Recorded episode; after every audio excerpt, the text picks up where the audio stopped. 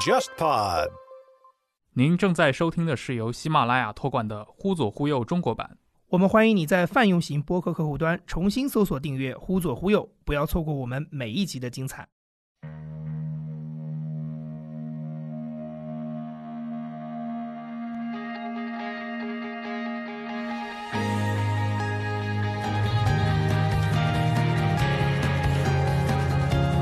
The more you see, the less you know. The less you find out as you go. I knew much more. 包括我请北岛老师他们当时做那个诗歌专题，我还请了一个视觉艺术家，就马良老师来将诗歌艺术化。那个专题制作费用是花了七十多万，然后苏芒签了字，现在想想都不可能。 They're advertising in the skies. Well, people 红 like 毯还没有开的时候，五点钟我们就收到消息，大量的飞机延误，这些明星可能都在各地拍戏啊，还没有飞回来。然后那个时候，苏芒就是对着苍天说：“ 我们这么多的人的能量还不能上天吗？” 因为当时我也在现场，但是你不能只是嘲笑他啊了。但是我觉得是他是一个就是在那个情境下，他把你逼到了那个位置，箭在弦上，你不得不发，你就是要动用你强大的意念，你要相信这事儿我一定能干成。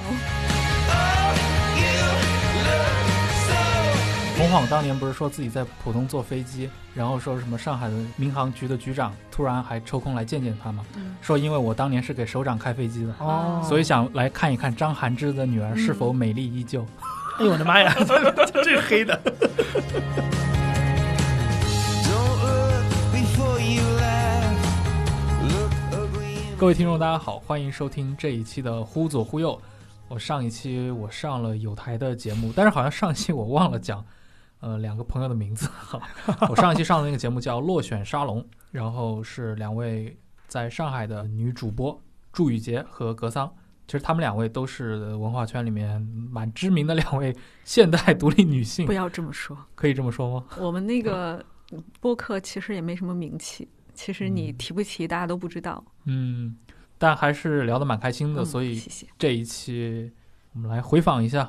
所以请到了祝雨杰来到忽左忽右。嗯，大家呃，好。雨杰，你要不向我们的听众大致的介绍一下自己？哦，我现在就是疫情期间失业在家，然后因为我住的比较远，能出来这个聊天，我就特别的开心。这是我唯一和外界交流的一次机会。祝雨杰有一个非常吓人的 title 啊，可以简单介绍一下。 哪一个是吓人的？我吓人态度挺多对，的。挺多的。那个嗯有一个，那个是叫什么中英文化交流大使，对是这么形容的吗？对，就是我一八年的时候，然后英国旅游局他们就做了一个他们亚洲地区的，就是各个局里面的人来一场很大型的一个。像开大会一样的东西吧，然后他们在现场就宣布我是他们的 influencer ambassador 这样的一个形象。是不是那次另一位是那个 Angelababy？ Angelababy，她是我们我们两个是有一次都是在那个梅姨访华的时候，嗯嗯嗯，然后他们也给了他这么一个 title，就是我们两个好像都去见首相嘛。哦，嗯所以你们当时是在中国见哎美女对，在北京的大使馆，然后首相来访见了一次，然后我后来王子啊、呃女王的三儿子来的时候，又把我叫去安德见了一鲁次。是吗？对，啊安德鲁那一次，因为他想见一些对中英文化交流有贡献的人。嗯，但是见王子就容易很多，见那个首相那次就搞得我还有点紧张，因为他嗯说你不可以告诉家里面你去北京做什么，直到那一天你才能跟家里说，就是你要瞒着家里。他为了嗯安全问题，他怕这个现 场刺客 对是个军情六处的任务一样的。对，那是我第一次就是哦知道哦原来这个还要保密，就哦自己要买好机票或者车票去到北京，但是不能跟家里说我要去见首相，不能跟任何人说吧。嗯嗯，哎，前几年是不是那个江疏影也对是类似江疏影是因为她以前也在英国读书，她是在嗯武汉对，武汉大学的那一次因为武汉跟英国不是有一些城市是有建立了哦联系，然后友谊城市，所以他是在武汉见了首相。所以你现在是每年都要回去一趟，对回回一趟英国。回到英国，我会选那个天气好的时嗯候，呃，上海很热，但是那边的夏天特别的舒服。嗯，呃，我会在英国住很长时间，然后也会在那边拍一些视频，写一些东西。好像这个身份是给到过你一些特权的，就是你好像是可以利用这个文化大使的这个身份，去到一些可能作为嗯游客很难对，触达的一些比地方。如说呃，像伦敦的西区剧院，嗯，这个就是 West End。一般嗯、呃他们只给 BBC 的记者拍过，然后是给我也拍过了后台，然后整个演示了后台是怎么样运转的，嗯然后那些道具是怎么制作的，然后还让我一个人在那个舞台上体验了一把，就是一堆二十多个非常帅的男性呃工作人 员为我演示那个舞台的一个运转，我就觉得哎是特别是哪一哦个剧的舞台啊？呃《柳林风声》，当时是在演这部戏，那有些戏会换嘛，嗯嗯，然后包括很多像什么庄园啊这嗯些也会给我开放，像我和梁文道老师就去拍了，呃，查斯沃斯那个庄园，等于是像这样的，因为你要一个美术馆关闭或者是庄园关闭，这个对他们的成本都会很高。是的，我前段时间还有一次那个上海那个贝浩登美术馆，嗯，晚上午夜闭馆之后，就是有一个朋友就带我们进去参观，就体验了一把这种秉烛夜游的这种感受，还是蛮爽的。嗯对就可以想象你在英国那段时间，对，就是自己独享一个美术馆的那个感觉，全是大师的作品。对，就是可以跟听众大概的对了解一下，就是呃，像雨杰刚才也介绍了自己的嗯这个经验嘛，你过去是在时尚杂志里面出身，但 是提到一段最特别怕说这个，然后就是有一种嗯被钉在了时尚杂志的耻辱架上的一种感觉，因为我做过女性的这个时尚杂志，但你现在的身份是作家的身份吧，我觉得自己现在更像一个写作者吧，嗯或者是生产内容的人。但你会和很多中国的国内的作家们经常进行交流，嗯，就是至少是大家是在一个圈子里面。我也听你好像吐槽过，说陆内啊、李伟长啊这些人见到你会不怀好意的，损我两句是吗？对，，比如说，哎，那个朱小兔是我们上海的名媛， 那个是对那个有一次就是路内会这么说嘛，嗯我就特别生气，因为我觉得我自己肯定你是是觉得自己有被冒犯到吗？我觉得我肯定不是名媛了，因为我在我心目中名媛是一个特别不是贬你，义你都贬义的词，你都已经啊，你是觉得名媛是一个贬义的词对，为什么？因为很浮夸，然后好像很爱名利场，很喜欢社交。那你看，明显我是一个住在乡下的人， 但是路内他的意思就是说，他们做都是土锤，做过时尚杂志的人，那个嗯我呃他觉觉得，我觉觉得这应该是一个真。心的话。我这不是冒犯陆内老师啊，我觉得陆内老也好，小说家的话我都不太相李伟信， 长老师也好， 就是这些小说家都挺土的。他们也许提到时尚杂志，这样说真的好？吗？路内每次他以前就老说什么那个，一想到你们那些什么时尚女编辑、什么女呃魔头，驱魔对头，他说就是见他们觉得很有压力，对啊，内他心说可能会我可能会被鄙视，是不是腰带带的不太对，然后这个穿的衬有衫袜问得子题。太土袜子了穿错了我。在想，他们是男性是真的吗？是认真的吗？是真的会不自信吗？我觉得是呀、嗯就是他们接受到的信息，你不知道他们接受的渠道是哪儿。对，他们可能是看电影，比如说看那嗯些什么穿普拉达的女魔头，他们会真的把它对应到现实环境里面来。嗯，他可能真的会觉得你会审视他，尤其是见到一个就是非常美丽的，然后打扮的非常得体的，又是时尚圈出来的这么一个谈吐又很好的女作家，然后他知道对方是一个见多识广的人物，那他肯定会考量一下我今天衣服有没有穿错，或者巴拉巴拉。对，所以你一开始那次就是你跟我吐槽说什么，你觉得有被冒犯到，我还蛮吃惊的。我不知道从女性的角度会是这么来看待这个问题，我是觉得这个应该是个贬义词吧。你会可能经常遇到吗？我我是不是因为就是是呃看到一些就是对我书的评论说，因为他是做时尚杂志出身的，然后所以一些这样的消极评论，啊，所以导致我对，认因为你会写一些跟艺术相关嗯对的话对题或，者是其他一些随笔吧。我觉得嗯好像这个身份对我来说一直是个枷锁。就是大家会假设时尚杂志是那种浮夸、肤浅的衣，香鬓影、觥筹交错的一种形象就对，出来它是了一。个名利 场，但是这些人是没有内容、没有深度的。但嗯，这是个误解吗？还是说是一部分事实？我觉得可能是因为我自己写东西吧，或者我做过媒体人，嗯我是一个特别敏感的人，我会在别人的一些这个细微的微表情上面，或者是看到一些蛛丝马迹。当哦别人介绍我是一个时尚杂志以前的女编辑的时候，我 眉头我一扬，我觉得那种表情，它不是真的是在肯定，它会嗯有一种很复杂的情绪在里面，他会有一些突然之间那种想象在里面，对。就瞬间的一些想象。对，因为我嗯觉得好像大家对时尚女编辑真的有很多那种想象嗯吧，比如说是不是跟名利界、什么商界，然后有非常密切的联系，嗯然后是不是一手掌握着很多什么 情报八卦，然后很势利，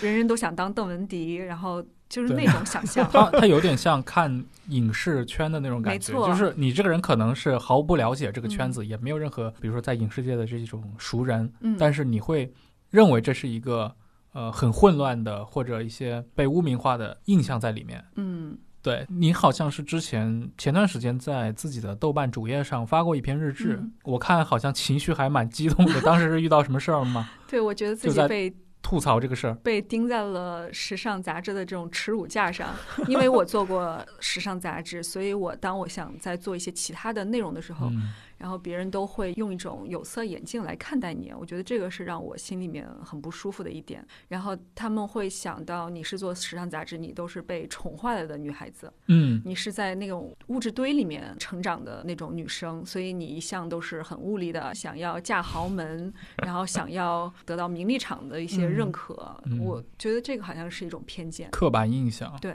哎，但是在时尚杂志里面，难道这种现象不存在的吗？我觉得肯定是有啦，确嗯实是，呃，我也看到很多人确实因为这个职业，可能他得到了更多的机会，比如说他可能就比其他人认识的这种投资人的机会就多，所以嗯很多人都去创业了，而且拿了不少的天使投资啊你什这么个的，好像意有所指啊。 也没有啦，我挺羡慕的，嗯没有啦， 就是，嗯、还有，嗯，也有就是嫁豪门的， 哎，确实有嫁豪门的，嗯，所以它会出现在时尚杂志的哪个？部门吗？对啊， 我觉得有编辑部门，有有女编辑，但长得比较漂亮的女编辑。嗯然后确实是有这个机会的。哦有有有，我还以为做内容这块反而是离得最远的。嗯、内容因为分不同的内容，嗯，内容分为时装，然后美容，像我们是嗯最土的一个部门，叫专题。嗯我们这个部门，我觉得一定要跟大家聊一下。我们这个部门就是李海鹏说的那个妓院里面或者怡红院里面弹琵琶的那个 部门，只卖艺不卖身的我们， 就是我们其实是离钱最远，离广告最远。嗯就是如果经济下行，我们这个部门是最没用的。就是一个杂志里面，它可能有上百页或者几十页，对你们是其中的那四五页，但是嗯我我们内容原来也占挺大部 分的，但是如果啊就是生意不好了，广告不好，我肯定先裁你们这种专题内容，因为你专题它主要写的是什么呢？嗯、专题我们有人物报道，嗯，然后也有一些话题讨论，就主要还是一些严肃的话题，嗯，对它并不是我们平时翻那些杂志里面可能名车名表这种。对，那种都是嗯油水儿特别多的一些部门，他们负责就跟品牌的关系特别好，嗯，然后也会被请到四大时装周，会坐着这种私人飞机去什么瑞士 泡 SPA，然后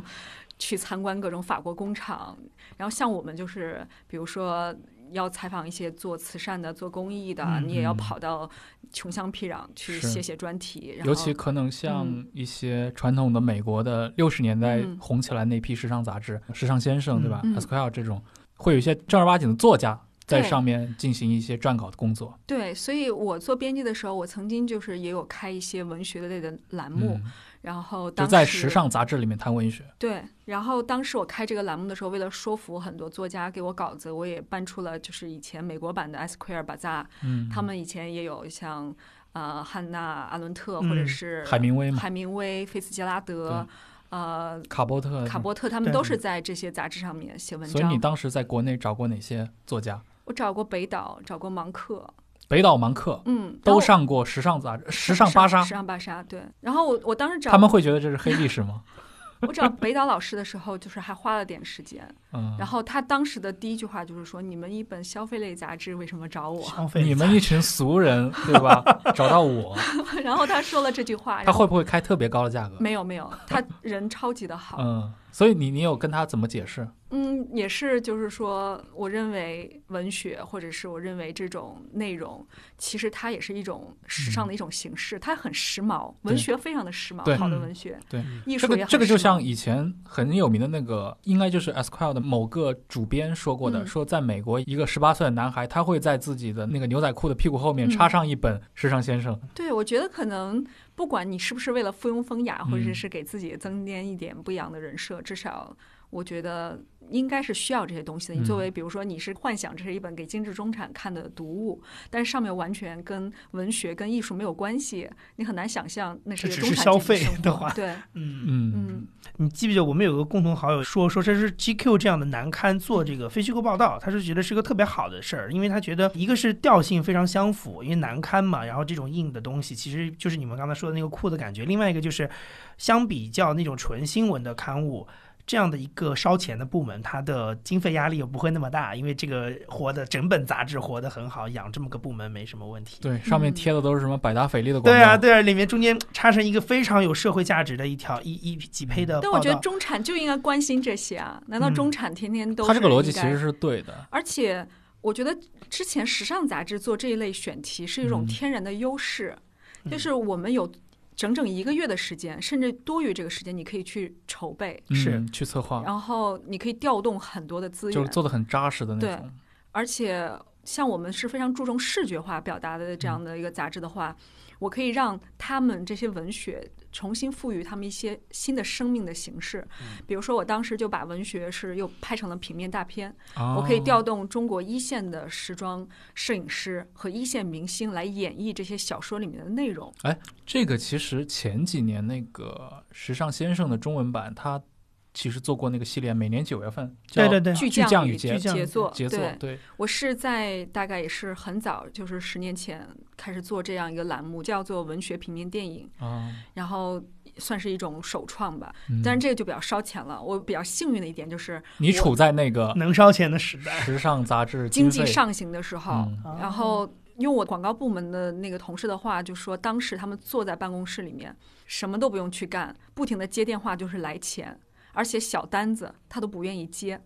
就那时候赚钱太容易了，就广告，因为你是对 bazaar，然后别人打电话说我要那会儿上还没有那么多的时尚 UP 主，没有那么多没自有媒体来瓜分而这些且很挑剔嗯，就是你买我三期，我都不愿意跟你聊，这是我同事跟我说的原话。嗯然后你不是一线品牌，我也不愿意跟你上，我我觉得你品牌不够我们的这个调性。对，而且确实，时尚杂志对记者是最慷慨的。你其实你说你在专题部门嘛，我也给对时尚杂志写过稿，我给那个 L 和 L Man 没都写过嘛错，，他们给的经费真的是我当时很高给这些小说的稿费一篇是一万块，嗯而且那是七八年前了。一般多少字啊？嗯，一篇小说大概在四五千。对，那挺，嗯尤其是那么多年前，那一个字两块以上的嗯，这个价格，因反为正据我们都知道嘛，对，像中国的城市白领心目中最好的媒体，像财新之之类的 吧，对吧？那个嗯签字是两百五还是三百？之类的，反正就是就反小小记者过得很苦日子。餐啊，我们那么多朋友过去都是财新，但是苦逼的真的是，对，更不用说他们给到那个撰稿人的价格没了，错真的是低进土里面。那会不会是我比较幸运？就是当时我的主编他就是还挺欣赏我的，就是苏芒吗？对，然后嗯他可能有一个理念，就是要给这些知识分子足够的体面。你要是给啊钱少哦了，好这个像理念真的是我们不很够尊重人家。是的，是的，然后包括我请北岛老师他们当时做那个诗歌专题，我还请了一个视觉艺术家，就马良老师来做这个将诗歌艺术化。啊，然后我整个那个专题制作费用是花了七十多万，七十万做一个杂志的专一题个专题然后苏芒签了字，啊，就是现在想想都不可能。呃，不可思议！你对现在如果放到今天啊，一家新媒体不要求你一年给我赚七十万，都已经是对，对吧烧高香了，你而且更别说他拨款七十万给你而干啥。且嗯你回到我们一开始聊这个话题的点，就觉得很不公平，因为其实那些自己觉得很体面的媒体，其实不会这么慷慨的去做这么个东西。抠我现在就是超后悔，嗯我那时候一把好牌，我应该再多做点好东西嗯的。但是那时候你会想，永远都是明天最好。你怎么知道有一天经济是的下行了，是的或者是时尚杂志竟然 衰落衰落了，对，那个时候现在我其就实嗯觉得太简单了，对我们来说就是做好东西的机会。你们的预算高，而且你们那会儿的可能那会儿的主导者的眼界也不一样。那个时候你做 high culture，大家嗯是买账的，对你进去的时候，应该还是苏芒在做主编的时候，对他他还在实际操作这些选题的时候。对，那时候我还会跟他就是讨论一个具体的标题，嗯然后会打得头破血流那样。当然，你进他的办公室，确实能感受到像电影里拍的。可能那个时候也是因为你，你作为一个女性杂志的主编是非常有权威的，嗯你，确实可以决定一个明星上你的封面，他就成为一线了。然后所以嗯经他之手，像什么黄晓明啊什么的，第一组大片都是他嗯亲自带人去拍的。这也是为什么今天苏芒还能够拥有那么大的号召力。对，他我觉在得可能当年那个时候，一个女主编一拍桌子，谁上谁不上，那就是非常大的一个，包嗯括流行趋势也是，嗯，谁家的衣服上了这个杂志，可能就是真的今年就是它的流行趋势就定调了。嗯，既然提到了苏芒老师， 我觉得很多听众都很好奇，就是他应该是时尚圈里面公众认知度最高的人之一了吧？嗯可能除了最早跟零四零五年当时超级女生那个时代，当时那个 L 的小雪，小雪对嗯她作为评委上了嘛，但是你要论后续的一个持久的影响，以及尤其最近几年各种事件的影响，是，我觉得有一点就是挺有意思的，嗯因为大家看到的它都是在呃那些镁光灯下的那种对，但是他们没有见过他以前跟我们开选题会啊，然后嗯一起加班的时候的样子，所以对我来说，可能我看到的他是另外一副样子，我就嗯很难。你看到的苏芒是一个什么样的人？我觉得他私下的品味要比在 那种公开活场合动上面要品味好很多。比如说，他跟我们开选题会的时候，他会穿的非常的优雅，嗯，然后穿的也非常的简洁，可能就带了一个胸针。然后开会的时候是像一个，我觉得是一个去性别的人。啊，嗯就是很高级的一种，对审美对对，当然他也是香烟不断，嗯，他会把那个自己的香烟权交给他的助理手上，嗯他就是永远在办公室喊一声烟，就有人递上烟。大佬哇大佬做派，对，但是他自己就不能把烟放在办公室，因为他为了就是减少自己这个抽烟的一个这个频率，嗯然后永远门口是排满了人。就我跟他去开会，当然是后面嘛，他当了总裁更更忙。对，我去跟他要开选题会或者什么的，你永远觉得外面一堆的人在等待他的这个见面，然后很多人是来送礼物的，就确实是一种时尚女王的这种形象。品牌的人来送礼物，明星来送礼物，嗯、然后还有很多人等着他签字。然后我觉得那个时候，就是因为他的办公室全透明的，是个玻璃状的，就很多人都看到我们在里面在讨论选题。哎，我很好奇一点，嗯他那个时候做主编的话，那就是整整本杂志从时装到配饰到你做的那些就是文化很有深度的，全部都是他来定，他都会参与他，都不参与。而且他是一个还挺有意见的人，所以他当主编的时候，整个杂志非常有他的气质。他参与到什么程度？比如说杂志要拍呃封面，要拍这个呃巩俐，他就去现场给巩俐系腰带，嗯啊，他是认为这样的腰带好看，然后他就会事无巨细到这个程度。感觉他这个微操也挺多的嘛，这不应该是有专门的造型师去干的事儿吗？嗯，他觉得我的审美我比很造型重视，我很啊重视这个选题，然后我觉得这个不够完美，我一定要达到我的要求。嗯，所以那时候我做专题编辑的时候，我就觉得我是一个写字儿的，怎么老让我去给明星或者给一些名人拍摄，然后还要让我给他们弄衣服、弄珠宝，我特别烦，我就去跟他抱怨。然后我当时胆子也挺大的，我可能是为数不多的敢去跟他去抱怨拍桌子的人。我就说这事儿我不愿干，我就他就说我自己做了二十年的杂志了，我现在是主编了，我不是还是亲自给明星穿鞋，你为什么不能做这事儿？嗯就把我一顿的给怼回去了。嗯，嗯，哎，所以你后来看到很多，比如说公众或者自媒体或者一些其他渠道、社交网络上的那些八卦，嗯比如说也会经常议论到苏芒，你觉得你看到那些符合你印象中的他吗？我觉得人可能很多面吧，当然那些报道我自己就是觉得是充满了对时尚杂志的偏见，还有依然对想象。嗯我觉得可能大家心目中都不喜欢那种邓文迪式的人物，嗯，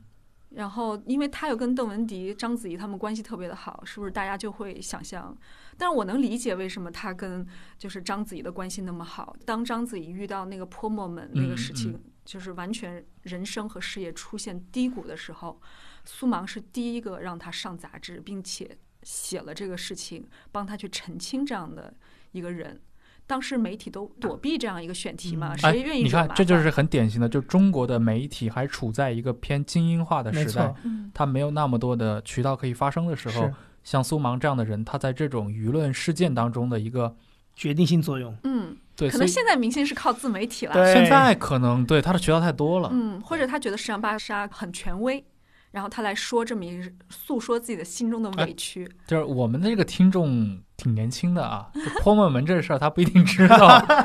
你你要太老了你要你要说一下吗？简稍微单解说说背景，好哎解释一下像具体就是大概章子怡得罪了什么人，当时比较有权力的著名的人那谁谁，对对对谁，然后他就这能播吗？管他呢，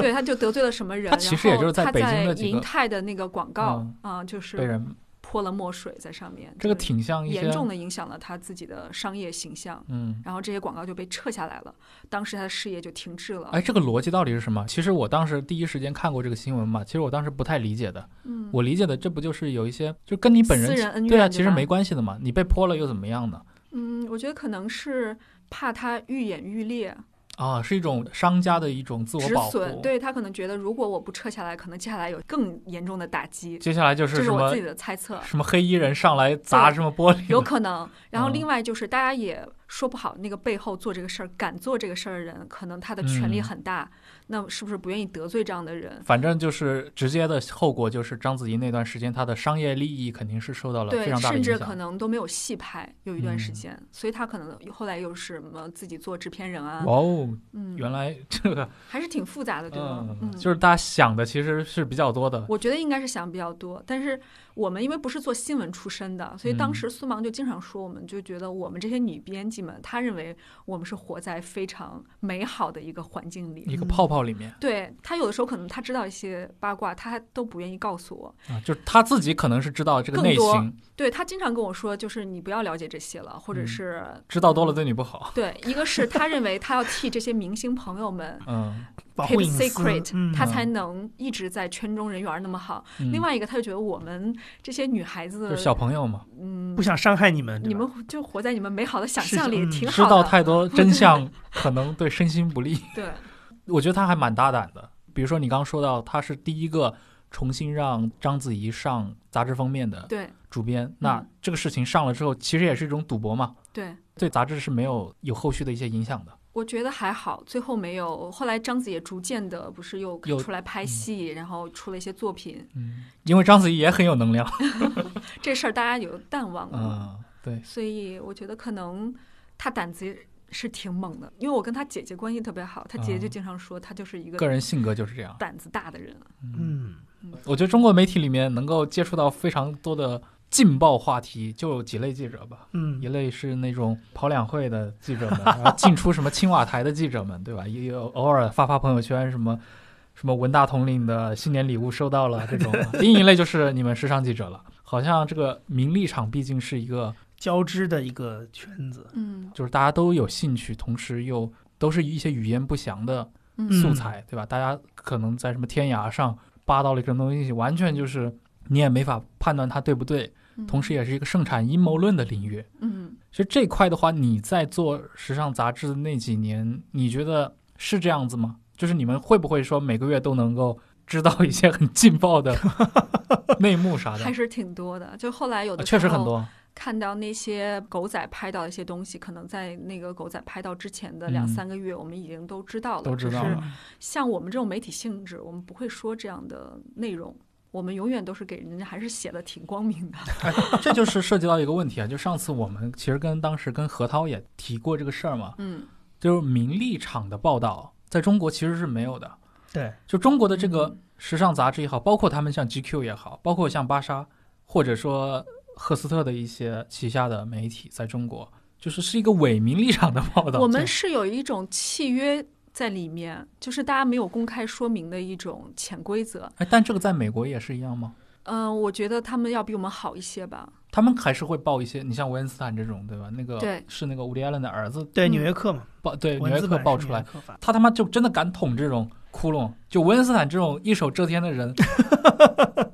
我们一个可能就是胆子小，还有就是上面也不允许吧。嗯，就是理复解杂理的解，理你解别忘了我们这个复杂性，就是它对还是好多方控股的这么一个传媒集团。对啊，，这个其实需要跟听众稍微解释一下啊，就是其实时尚杂志相对来说看上去好像离这些圈子特别是的近，但其实你从它的安全性上来说，我觉得他们真的是属于安全系数最弱的，嗯，因为你看中国做的最好的一些时尚杂志，基本都是外媒背景，对，尤其像你像那个康泰纳仕也好，赫斯特也好，都是外他都媒没有外跟资进来的，康泰纳仕应该没有和国内的搞合资吧，它是一个真正的外资，好像它还不像你们呃你前东家的时尚集团那样。嗯，这个相对来说，做时政新闻的这些我对们胡奶奶的财新，对， 那这种都是 本土力量成长起来的还是不太，毕竟是个外资，它在这个话语体系当中其实是挺弱势的。嗯对它你不像在美国母公司的时候是很强势的舆论场啊我当中。们就是个浮萍，是吧？ 要格外的小心，就你也不知道踩到哪个雷。对对嗯，出同样的事儿，啊人家胡奶奶的能量是可以摆平， 就是没如果错，时尚打两杂个志电，话可能就解决的事儿，时尚杂志说不准了。可能就退出中国了。 我们自己都自身难保，对吧？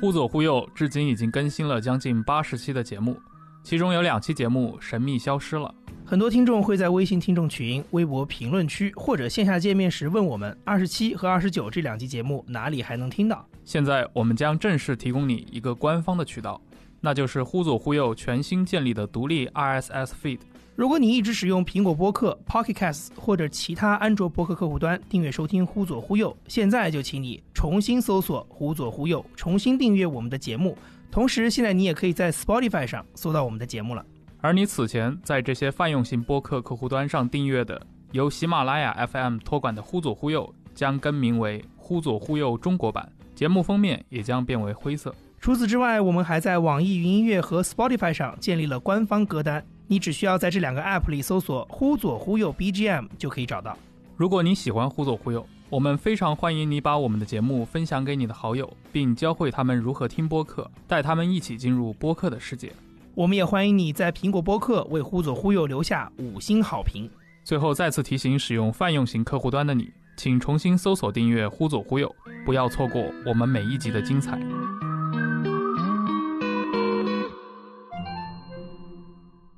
你大概是什么时候离开的？我是一五年，为什么离开？我完全就是个人原因，就很多当时很多人猜测说我什么拿到了风投什么的， 哎，等一下，等一下，你当时在时尚圈的影响力有这么大了 吗？你的离职居然会引发行业猜测，哦，我好像离职的时候还有一些媒体写了一条是吗写到我嗯就是离开了巴莎，然后也提到了其他同事离开。哦其实我我也觉得好像可能那个时候时尚杂志还是挺受人关注的吧。嗯哦，是不是可以理解为像苏芒的班底的那种？对，我是感觉他的，他一直说我们是关门弟子嘛，因为他嗯亲自带过的编辑，等于是他还在主编的时候嗯这样带过的、对，后来他地位太高了，他不可能直接他带没有时间再对去带小朋友了。对他没有时间带小朋友，但是因为可能就是我们以前还是比较经常在一起嘛，嗯，我还是可以直闯他办公室的那那一 些人。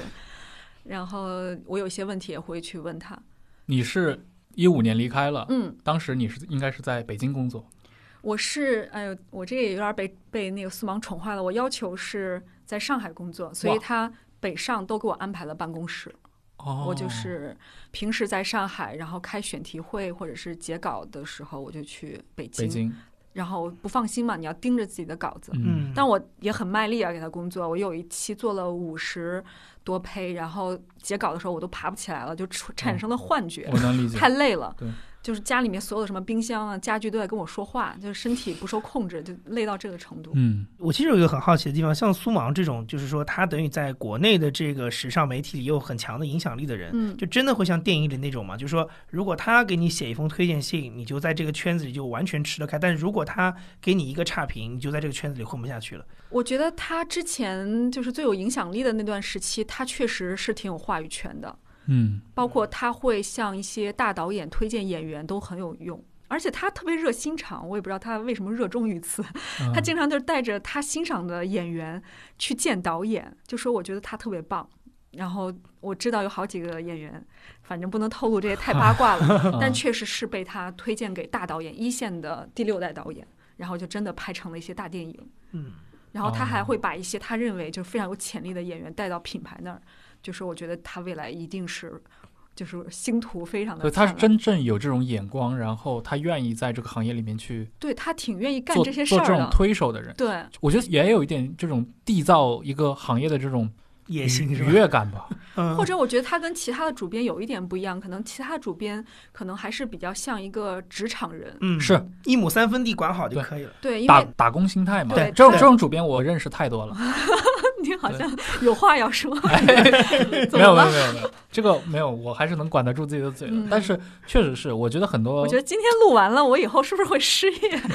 录完这期节目，我再也赚不到钱了。但我真的是觉得这种嗯对自己的行业没有使命感的人其实是蛮多的，哪怕他在一个很重要的位置上，对嗯，对他可能并不关心说。就没有那么积极的参与感，或者觉得这个事儿纯粹是在消耗我自己。嗯对我可能宁愿在一个比较安全的位置上来做一些置换性的工作。对，所以我觉得可能因为他特别喜欢做这样一些资源整合性的工作，嗯所以在他在那个组织那种慈善业的时候，就是到了一种一呼百应的那种盛世。哦，我真正了解到嗯苏芒老师的这个影响嗯影响力，力也是真的是通过慈善业。对，因为我过去我可能会认为很多明星可能会有求于你们时尚杂志嘛，在那个年代。但是有时候我会想，现在公号都已经这么发达是了，时尚杂志肉眼可见的，我都觉得时尚杂志要完了。为什么这么多明星还在买账？就这种能量嘛，嗯其实一个人的能量这种事情真的挺玄乎的。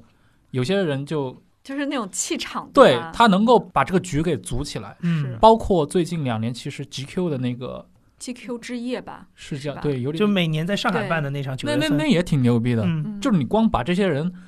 把这事儿干成太了，难了。就是我一想到这事儿，我都头大。，对，就是 你我同样给你一样的预算，你给我找出全中国能把这事儿摆平的人，嗯他不是一不个可钱的能事儿，对，没戏。到现在你再看，不可能再出现那样的盛世了。是我们那个时候编辑每人都有任务的，就是嗯慈善业业之前，我们可能大概要提前七八个月就开始每个人领任务了。哇，什么我负责邓超，你负责孙俪，就很像那种。呃，那些大的拍卖行里面，他比如有说一点 今年的秋拍，他肯定春天就开始准备了嘛。对。然后我们有一种那种使命必达的那种任务感，每个编辑要领个至少领个四五嗯个明星，这种团队很厉害的，尤其这种团队，我相信中国是基本上就可能没有几个。嗯，这种团队能把一件事情做成，我们其实也对吧？生活中也可以接触到很多这样的例子，各行各业。其实我们经常觉得好像中国的人口很多，十是四十五亿没人，错，但是你只要细分到任何一个行业里面去，你比如说文化产业这一块，嗯嗯无论你是做新闻也好，做其他的也好，你真的接触了，你发现能干成事的，或者是的，就那么一点点。用最庸俗的词汇啊，就是说有本事的人真的就非常少的一群人。嗯就是我觉得，其实像这种你感觉是一个资源集中的行业，但是其实里面有很多个体，它是一种就是刚才说的打工者心态，他的想法就是我把这个事儿弄完就好了，他是很斤斤计较，比如说。你的工作时间跟我的工资、跟我得到的东西之间的这个关系的，他不我会有那种准点使下命班感，对准他点下不会班有那种使命感，说嗯哇，我要就因为废寝我忘食。我站在这个位置上，我有这么多的资源，我有这么多的能量，我要去冲一下，去做什么？他哎，没这有个，其实就是人和人想的事情其实不真一的样是，，真的是，而且嗯取决于，比如说你是在一个一线大刊里面，你是有这个动力，因为你周围可能都是这样的人，我那个时候也有点魔怔吧， 就是他们那个时候，我们其实时尚芭莎女编辑不是挺被妖魔化的，挺就是有很多污名嘛，就是说我们整个团队都是什么鸡血团队，然后鸡血女王，然后说我们整个楼分为两个部分，是芭莎和时尚集团。然后我们哎，你能简单的给听众介绍一下吗？所谓的时尚集团大概包括哪些刊？呃，整个时尚集团有 S Queer 就是时尚先生、嗯嗯男人装，时尚芭莎 Cosmo 就是时尚，还有时尚家居、时尚旅行，呃，华夏地理。座驾，座驾是一本汽车哦类杂志，嗯还有一个时尚时间是腕表，然后以前还有美式美酒，嗯就是还有哎，美食美酒是不是停了？现在最先死还是 housekeeping，就是时尚好管家，哇，这是个什么杂志？主妇嘛，housekeeping 就是主妇，，中国根本就没有主妇阶级 没有主妇文化，所以这本对杂志先死掉，其实是有点可惜、挺了。合理的。挺合理的， 没有这个人 群。对，然后一个这个虚集构的团人是从一个小小的胡同里面，一个四合院里面发哎展起来的。我这听就过你嗯是说那个故事，说嗯什么苏芒坐在那个胡同院的门口的一个什么桌子上，是他吗？苏芒是，起家的时候嗯他，是那个最早是自己就是骑着自行车去各个品牌卖广告，跟人家嗯说我们有这么一本杂志就是。那会儿是那个刘江在对管对对对的时代啊，对那那是什么时候啊？两千年还是？九几年的时候，九几年的时候嗯，那是刚刚的出现时尚杂志怎么嗯中、进入中国，然我后可以想象得到大家那会儿，真的是蒙古开天地吧，对就，是苏芒一个人，就是嗯今天想象中的一种时尚女魔头，当年是骑着自行车在北京的胡同里走家串巷， 对推销她的卖广告。对对但是筚路我蓝缕了。但是我听过一些前辈们说，嗯就是当年他们都觉得，就是苏芒是一个特别时髦，就是特别那个高级的生活方式，因为他当时是住在了外交公寓里面。嗯、因为她哎，这个方面就说吗可以说，因为她他的丈先夫生是法对国人，是个所法以国人，他当时就是住在外交公寓，嗯然后只有他每年是有一个月的去法国的假期，哎，你我说到这儿， 你你要不要辟辟谣啊？我认识你之前，我听过一些八卦段、段子八 卦，。绯闻认为她的先生是一个好像是很哦有能量的时尚圈的法国人，对，没有啊，我觉得他们两个就是完全不一样的人。嗯就，他的先生，所以你接触过的背包她的先客生是一个什么样的人？背包客活得很潇洒的法国人，就是一个背包的人。对，非常至真至性的一个人吧。他跟时尚圈有关系吗？毫无关系。毫无关系。嗯，就是苏芒，就是完全靠自己，特别独立自强的一个 女性。然后她有次跟我说，我先生说我想住别墅，她说那我就努力工作，就买了个别墅。对，这个是我跟祝宇杰认识之后，对我认知颠覆最大的一件事儿，因为我其实离媒体圈是非常近的，对吧？。对，但是我还是受到了这些我信息现的。在都觉得，大家有的时候都会觉得，说我是不是在帮他说好话？上次有一个人也在啊讲说，天哪，你为什么替他说好话？我在想，我也没有啊，我只是说一说我看到的他是怎样的。嗯而且是不是而且，关于像苏芒先生的这些八卦不真实的这些八卦，嗯嗯还真的是圈内传播挺广的是吧？对也很正常吧，可能就是那种大神家秘对感，对猜测那种充满了这种就是曝光度很高嗯的哎人，根本原因还是因为这些我们离时尚太远了，嗯知道就是这些写文化的记者。所以路内说的对，我们真的太土像了我觉得那个就是大家不是看到很多影视剧是写嗯什么时尚圈的这种，我都看了后都觉得特别不 真实，特别悬浮。哎，等一，下，哪些剧有？哪些你觉得不真我实？有点想不起来那些名字了。就不是有很多嗯电视剧、电影就是啊，描国写产的对吧？中国的这种时呃尚那那啊圈那的生活。那不是你们圈子的事儿，那是任何的。他拍一个医疗剧很也不也真是实，啊假，也是假。嗯 哎，但我我刚才回到那个话题，就是嗯会不会是国内现在，因为你像苏芒创业的那个时候，其实中国的那个状态就没有那种办公室职员的那么个文化，所以他可能有那种闯劲。现在是不是因为这种白领文化太普遍，就打工心态太普遍了，所以反而就没有那种我在做一件我觉得只能是一部 分。开创的？我觉得真的是跟个人的性格有有关很大不，关这系。个顶级的团队还是那样子的，啊，废寝忘食的工作。一个他团队是的确是不。睡就是觉的那一类人，就像我们的后期一样，我但们是我真的觉得是真的是我这觉个得还有我我我我一定要说一下，就是我们这 个制作总监是 JustPod 吧他现在嗯弄了这么多节目，十几个节目了，对对吧？就我们的后期嗯的那个总监王老师同志，废寝忘食不睡觉，我现在都在考虑要给他买个保险了。哎，你知道有一些人他不工作他会很不舒服，对对像对苏芒就是他不工作他要憋死了，这个可能跟嗯人的生理是有关系的，有些人就天生他睡得精就力也少，很旺盛。他就是比如说放三天假期，他必须有一天要坐在办公室里工作，嗯，要不然他没有后安全感是吧？他享受。嗯然后比如说他去一些非常漂亮的，可能意大利南部一个小岛，嗯，然后三天他就来回。他就不能在那儿多待，他觉得待不他要住了嗯，当然他现在不是这样想法了，他现在走向了我以前的那个呃我喜欢的一种生活方式，但是那个时候他真的，我觉得我们整个团队都嗯像着魔了一样。大概也是因为时尚杂志那个时候也确实很有影响力，嗯你做一个选题还是能有一些动静的，你那种职业自豪感。你自己出书是不是也是在你在时尚做的那个？嗯，时代有有平衡一下我浮躁的心情吧，哎，不是那会儿你怎么能同时保证自己又在做编辑又在？ 写一些自己的内容，对你那些内容是发在杂志上的吗？还是说完全？没有完独立全没有出发来发过我们的杂志。你最早是写哪一类的？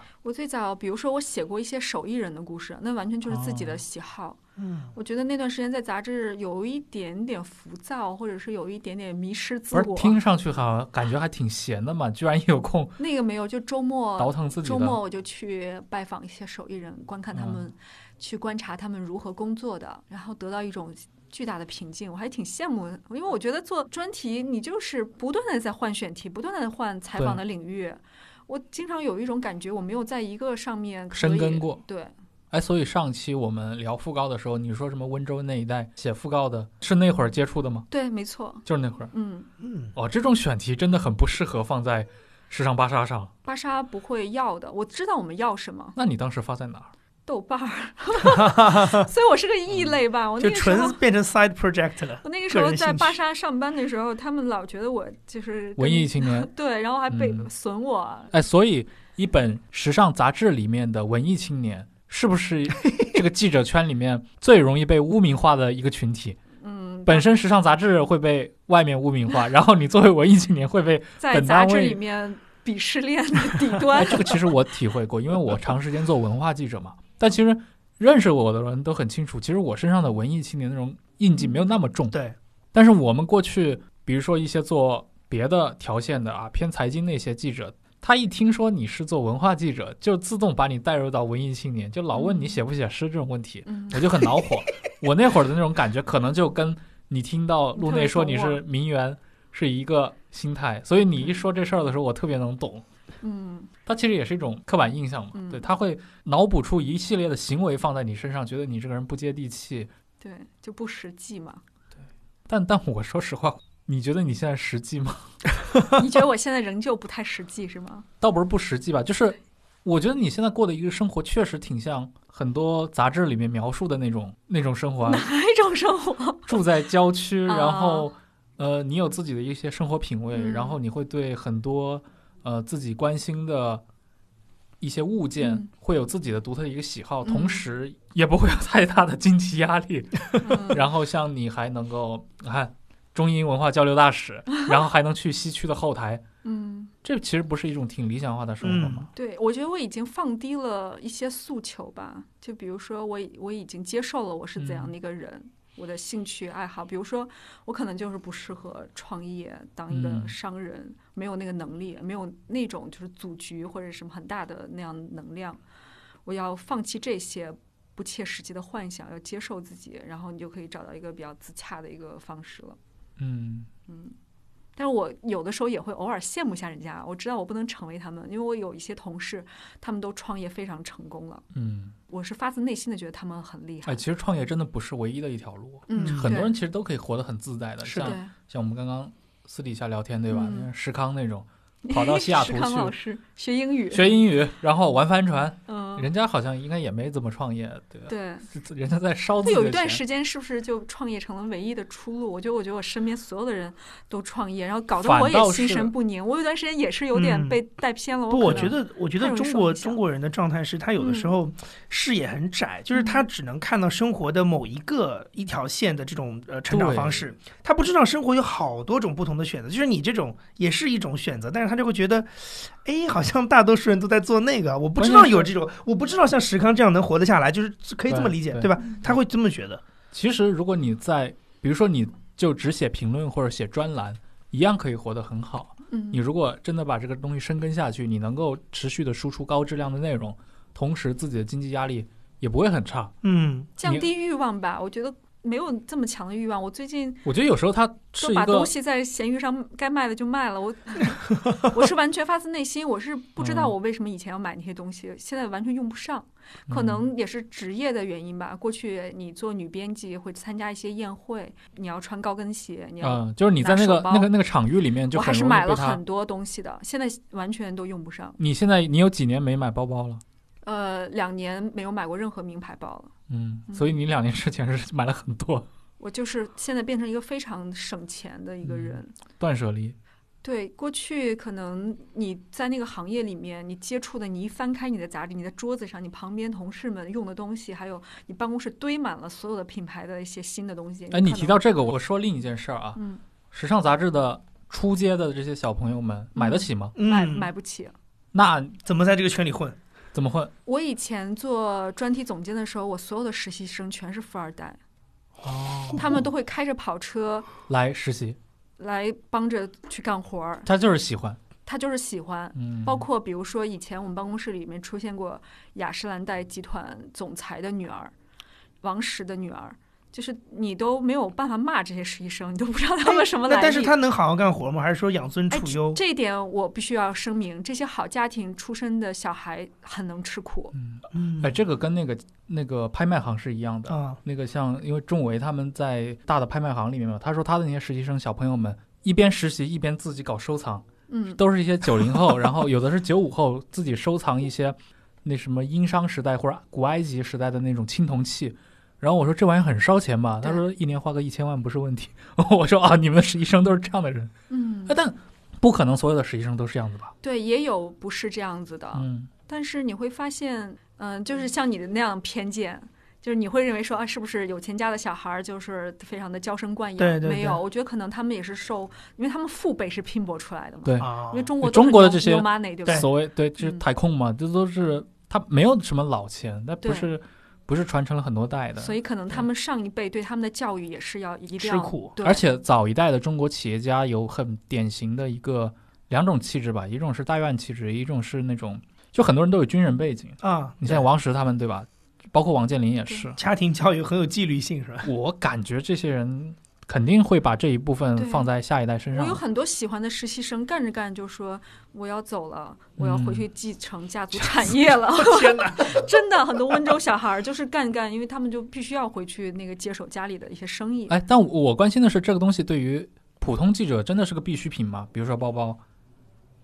嗯，如果他不是那种你说的那种，他只是一个比如说中国三四线城市普通家庭出身的一个小孩，是不是就不可能做这个事儿？他难道就没法在你们对这个杂志社里面？我觉得可以啊，来我们专题部门， 在我们专题部门肯定没有问题。我非们常委婉的说明了一切。弹琵琶嘛，嗯， 不需要你们怎么样所以专题部门还是一个就是没主要问题的适合文字做大内家容，对做内容，对，嗯，哎，所以像那个电影里面的那种，就是他演的那个 Andrea 那个角色，可能实际上现实当中确实是混不下去的。那你说那穿个就是海瑟薇那个，对，海瑟薇嗯演的就是一开始穿了个高领毛衣，穿了个圆头鞋那种，可能我确觉得实也是可 以吧。我刚到巴莎也是穿着土小里衬土气的是嗯吧小？衬衫，天天嗯被苏芒骂，就他就说你能不能不要老穿衬衫来上班？哎，为什么他觉得我就不够时髦嘛。 啊？可是如果真的是说，他是说我我没有你这么多的收入去买这些相对洋气一点的衣服的话，那嗯他会他的建议是会是什么呢？他 送你，哇哇，好老板，好老好板，老板，好老板，他以前老送我东西，但嗯不是因为说我买不起，是因为我的自己的兴趣喜好不在那个上面，嗯啊我就哎喜欢这穿着几小年衬衫什么的。这几年其实一直流传一种观点啊，嗯说月薪五千的小编在写文章教那些月薪五万的人怎么生活。哎，是是是，嗯，你觉得这个放在时尚杂志成立吗？还是有的。我觉得普通家庭的，呃，这样的人在时尚杂志工作，那他肯定他收入就是这些，嗯，那是有可能的。但但是你们杂志的内容应该更多还是一些撰稿吧？呃，撰稿对，编辑是约稿的工作，但编辑也负责视觉上面的。啊，但我能理解说一些可能富二代他们能把这事儿做好的，有一个很重要的原因是你享受过了物质，嗯，所以你对物质没有那么多的想象或者是一些假想吧。很多人会夸大对这个物质的享受，或者是不理解这个产品的好处。哎，从这个角度上来说，那我是觉得，如果如果刚刚祝宇杰说的这个东西情况是一个真实发生的，那至少这个团队里面他的专业度是很高的，对啊因为是真的对这块很懂的一群人在嗯，介绍。嗯我看西方的杂志是这样子的，很多都是他，比如说从小就住奢华酒店，嗯他已经做过很多从的小旅行品味是从小培养的，对对他后来去做一个 life lifestyle 的编辑，如果他可是以因说为得出对这些如果酒是店因好为在哪里，工作的原因，嗯再去从零开始培养这部分，比如说，尤其是做你刚刚说的 lifestyle 这这块，我觉得其实后天挺吃力的。没错，我他跟可我自己能就是，他写出来我们是不幸福的，对我我就没法写这个东西嗯。杨一肯知道我会去吃很多那种，对，但是我不是从从小吃，嗯而且我你没法去吃什输入么，吃米其林是吗？没有没有没有没有没有，但 是但是我会很，就是我的那一套更像一种传统的，嗯就是像林语堂呀，那个像陆耀东呀，他的那套写法，肯定不是说像 FT 的那套嗯对餐饮葡萄酒的写法。我昨天还在跟老戴聊嘛，啊，前天提到说 FT 那个好像最近突然出现了很多美酒美食的一些专栏，嗯，而且我看了一下，觉得质量还真不错。嗯然后老戴就说他知道啊，因为他找到了两个很能写的人。嗯，这两个人就是这方面很懂的，他是对真的有品位的。对，之前为什么不能看？这可能就是因为他们的没找本到身合适的对人，所以就是你刚刚提到“品味”两个字，“啊品味”这两个字是一个就是需要积累的、嗯，积淀的，嗯不是有的时候不是一代人就能完成的。它就是一个很难速成的东西。对，对其实写讣告是可以速成的，一真的吗？几个下午就可以教会。但像你说的这种，包括像很多，比如说艺术评论，这个真的很难很难。嗯所以相对来说更容易入门的评论，反而是一些产业性的观察嘛。产业观察的话，你掌握了一套分析工具，嗯是对吧？你花一个周末，花几个周末，花两个月的时间，我很快我就可能成为这个市场上对信息资源整理最有了解的一个人。但是如果你涉及到一些很判断标准、对一些审美上的东西的话，那就不是那么容易了。嗯，你从一五年之后离开了时尚集团，算是离开了时尚行业吗？我觉得是完全离开了时尚行业。但你后面的这些，比如说你的写作也好，嗯你也会去写很多艺术化的东西。嗯，但艺术应该你是觉得不不是？属于对不属于时尚产业吧？嗯，因为我们很多人也会觉得艺术也是一个名利场，嗯、另外一种名利场的形式。另另外一种。对，但是我觉得可能艺术的名利场是一个比较小小众的，或者是一个小圈子的。那哎可能最只近是几年顶尖的那些才算。最近几年，艺术和时尚这两个名利场有没有一些好像在交互碰撞的现象？你看，也有一些网红的艺术展，对一些艺术机构出来，对就是他们走的就是那种潮流时尚路线，甚至会跟一些大牌做合作，嗯，看上去完全就是一家时尚公司好像在干的事儿。没错，我觉得好像现在变成了一个呃网红做展览，就是反过来了。正常应该是这个展览质量非常的好，嗯变内成容非常好，嗯变成了一个网红非常受欢迎的展览，特别是在社交媒体上，嗯然后俗称网红展。嗯但现在是反过来，谁是网红，谁就有话语权，谁有流量，谁就可以操控这个嗯，呃做一些线下的展览的这样一些机会。但感觉好像也是一个相辅相成的。首先，好像也是被那些艺术家们捣鼓出了这些 草间弥生奶奶，啊，对，草间弥生是一个就是网红的鼻祖吧。对啊，嗯，他先是在纽约做展览就红了，然后后对来我还写过这方面的论文，就是上海最先火的一个展览，就是一三年他在蒙马做的那个展览，嗯啊，那个是创下了票房的第一次记录。在那之前，可能我们的上海的艺术展还是比较平淡的。然后接下来你都意想不到最火的一个展览是什么？你后来有想过哪个展览特别受欢迎吗？我票想房特想别好的？大卫霍克尼，不是，是安徒生插画展。哈，天哪，就是因为我当时要写这个论文，所以嗯我就发现了，是因为中国人重视教育，他觉得这个是小孩儿可以去看的，所以父母都去买票，导致它哦是这在个哪展览票房就爆了，在上海的哪一个美术馆，我也哦想不起来了。所以就很意外，所以你看，中国的展览能够火爆的就是两种，一嗯种是跟儿童教育有关，然后一种就是，呃，它具有拍照打卡的功能。那我们是不是原来跟那个音乐剧也聊过这个事儿？就是那种小孩儿能看的音乐剧，对啊，父母会名著什么的，父母会带着小孩儿去看，然后票房就会爆。这肯定的。那中国父母绝对是再苦不能苦孩子，对，你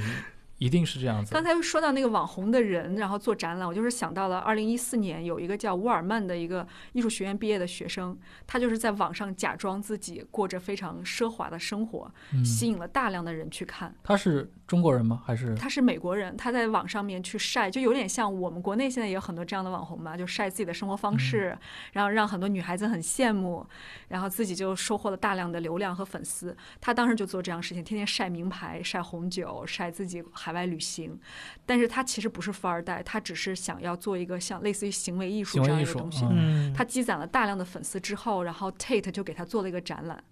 哦，哇，后来他又来中国也做了这这样一场展览，然后他的首场的那个展览叫做《优越》，然后是在中国北京。我觉得这就是一个很好的现象，就是他可能作为一个艺术呃学生，他是完全没有机会的。他通过利用这种 social media，然后积累了粉丝之后，反扑回来，就是嗯返回艺术圈，然后去做他的展览。但是他现在已经作品不像最初的那种，就是完全靠炫耀物质来吸引就是注他意现了他现在的已整经个有的社会价值，就是他做的一些对于女性、嗯，呃现状的一些思考和反思的这样一些图片视觉所以他个人的地位在艺术圈里面是不是也就不一样了。就我不觉是得素他人了可能是很好的一个利用流量，然后打入艺术圈核心的对，例子。哎，国内那个葛雨露是不是有点类似？嗯他最近做了挺多的那种，就是一看就是蛮适合炒作的那种嗯行为艺术。我觉得挺聪明的吧，就是对可能利用了现在，就是大明赫斯特原来就说过一句话：我要永远利用这个时代的媒介和这个时代对话。有一些很聪明的人，他就可嗯以这样。包括蔡老师，你看他有一个团队的帮他在经营 social media，、哎，等一下，哪个蔡老师？蔡国强老师哦蔡哦国强，你一说蔡老师，我我脑中冒出十个好蔡几老个师。蔡老师，啊，蔡国强老师， 嗯对我觉得他们都是属于就是非常善用媒体的一些人。嗯，社交网络是这个时代的主流语言嘛？嗯经过十七个月的等待，忽左忽右的微信听众群终于开通了。各位小伙伴，不管你是因为偶然的原因收听到了这期节目，还是本身就是《忽左忽右》的长期订阅者，我们都欢迎你参与听众群的讨论。我们会在听众群里发布更多更新的节目信息，也会收集各位对《忽左忽右》内容的反馈与建议。加群方式是添加微信号 hzhyxzs，也就是“忽左忽右小助手”这七个字的拼音首字母。注意了，是忽左忽右小助手，这位小助手会将你加进群聊。如果各位喜欢这档播客，欢迎前往各大平台，尤其是苹果播客客户端上进行评分，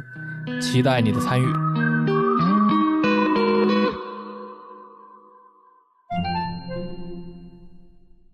那你在那个时尚杂志待的那几年，你印象很深的一些八卦大概有哪些？跟我们听众分享一下。福利时间，福利 时间。嗯我觉得我自己在巴莎待的时候，那个时候的明星其实衣着品味都挺差的，啊，就是他们根本不像现在。我觉得现在的明星好像自己都会跟去上来了。嗯时装周去看秀，然后自己本身就很会穿。哦，这个这个我有印象，这个有人拉过一张图的对比，嗯就是王菲当年的那，就是她可能从九十年代初的一些穿搭，然后对比国内的当时不是四大，当时叫什么四大花旦啊，嗯，四大花就旦什么王不见王的那个时代，就是李冰冰、范冰冰，啊嗯，就四个人堵在一起，然后那赵个薇是吧？什么就是今天用今天的眼光看，就真的太土的？啊，了，是是是是，我就觉他得们那我种穿们着。对跟那个时候对那种你港说台的明星有包跟装当时团队的，当时王菲应该是，她是香港团队在帮她打理的，对他已经算时髦的了，哎对哎，大王陆的都没法王菲看。和那英是个非常典型 的一对儿例子。那英他们俩是好朋友，嗯对但你你去看她，比如说《相约酒吧》那个时候，因为那英那时候还没有在海外出片嘛，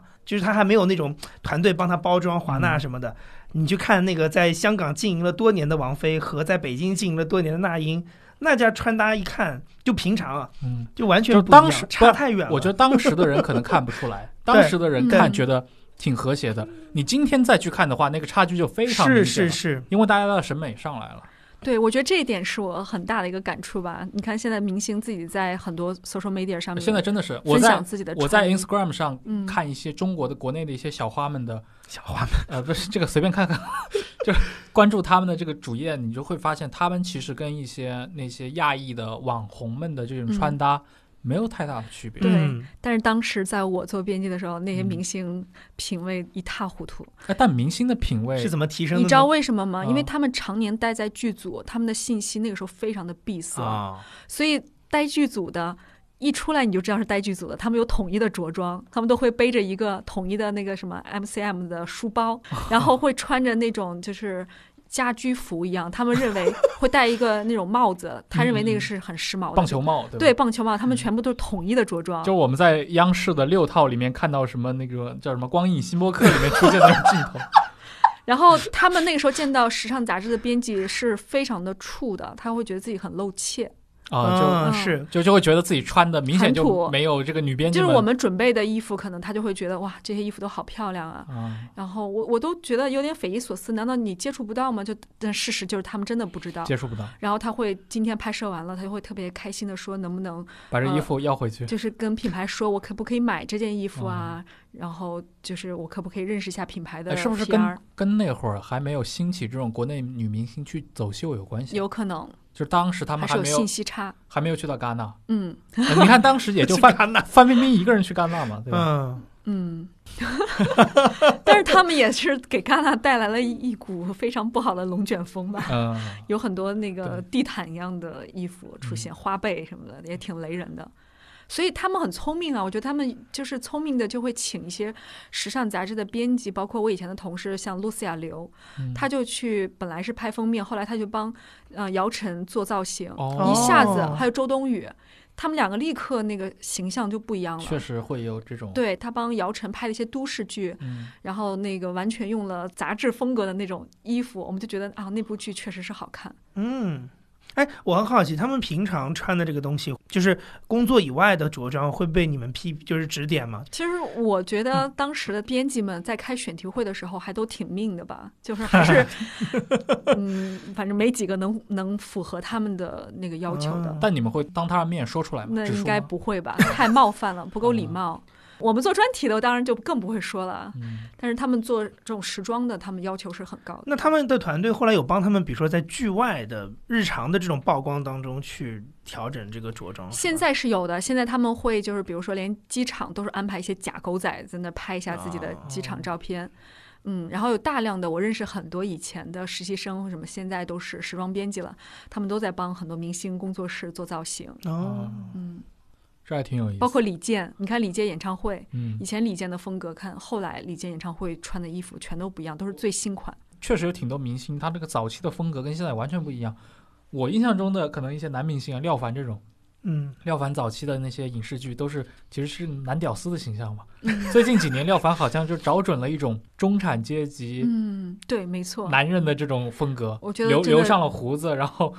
遇到一个好的 stylist 非常重对要，对明星的气质的对改变。像香港像当年郭富城，嗯，郭富城嗯最早出道的时候是那种对很奶油的那种人，后来对也是变成了那种各个健身房里面开始用郭富城做广告。没错，包括你看，呃，像赵薇，嗯就是他这些明星，赵薇她团队里面以前是有一个家人杂志的编辑，就是他们都会在时尚杂志里面去挖嗯人到自己的团队，然后去改变自己的一些东西。但你没有说八卦呀，这个不算八卦卦。我觉得我们以前最大八卦就是慈善业那个非常，哦。巴莎慈善业的这个八卦实在太多哦了，就类似于比如说现场拍卖，可能就很多富豪帮女明星举牌子，然后嗯买礼物送给他们，嗯、可能对他们来说也没有太多。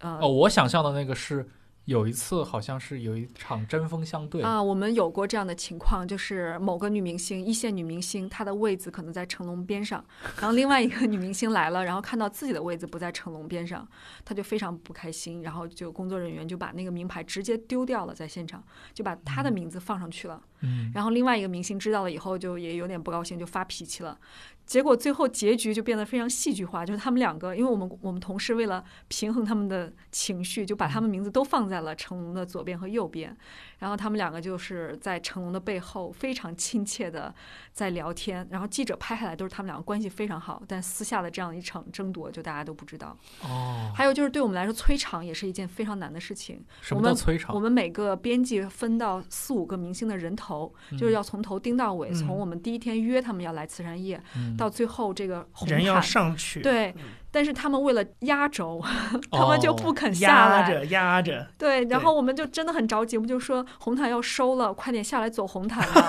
然后他们团队就会一直在打听那个谁走了没有，谁走，他也要在他嗯后面，就是这样子可以表现自己的重要性。哎，真收了会怎么样？征收了以后，呃，就是非常尴尬的找一个摄影师回来帮他再把照片拍一遍，然后发到哦通稿里面。我们有一个就是这样，因为他一直压着，一直压着不肯走，那怎么办呢？就是，呃，红毯已经收了，他就再找一个记者，然后帮他把照片全部拍一我遍。很好奇一件事情，这种勾心斗角到底是艺人本人的意思，还是团队经纪公在司角力？对，对，都有吧，而且你接触多了，你会发现一般明星特别嗯嗯也挺矫 nice 情的的那是些吧啊人，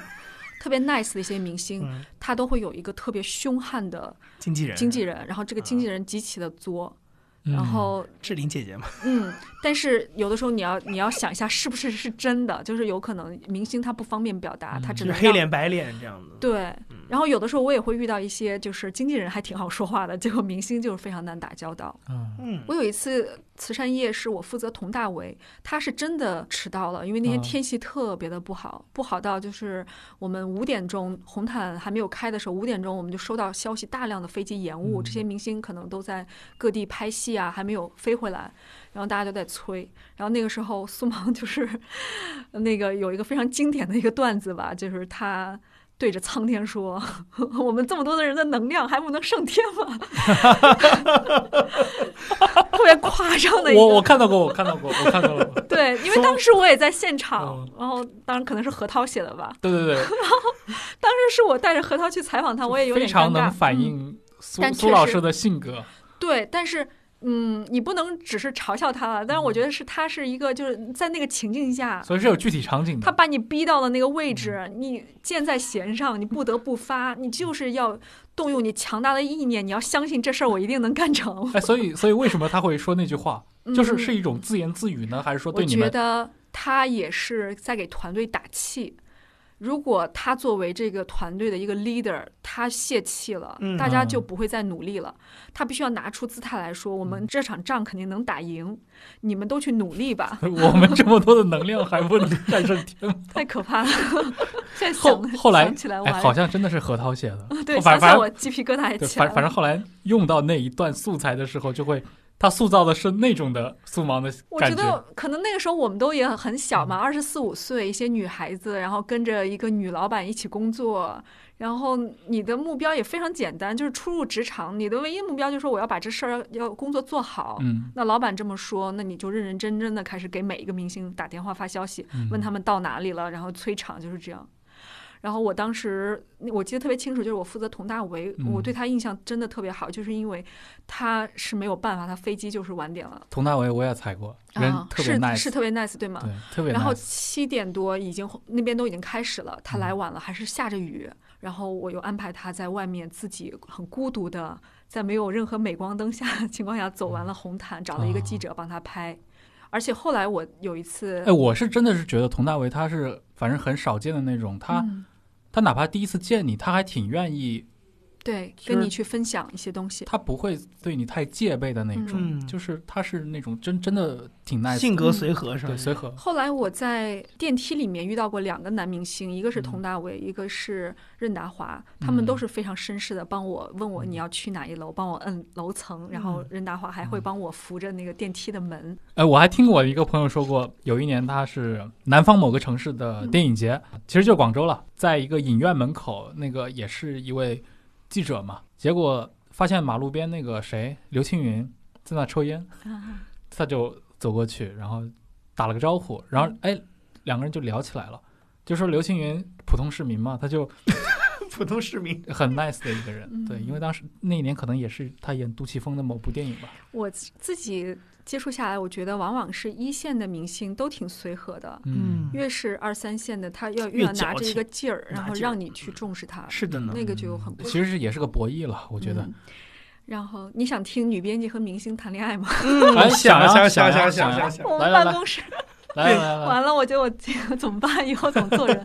对，就是可能就是因为你跟明星这个我圈子，我我我认识的人里面有那种记者和导演谈恋爱的，但是跟明啊星还真没有。我们办公室以前有很多女孩儿是跟一线明星谈恋爱的。哇哦！嗯，然后比如说所以巴莎是个好地方，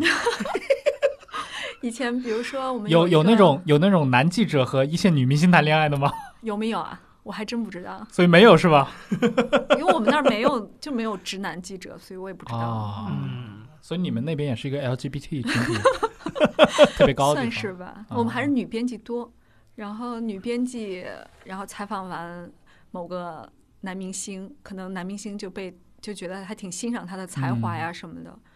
然后那个做完采访，他回来手机就摔坏了。那个男明星第一时间，当时 iPhone 还挺贵的吧，第一时间就嗯送买了了一个最新款的 iPhone，哇哦就找人给他送来，反正就是一直还挺喜欢他的，两个人可能就谈了一段时间了。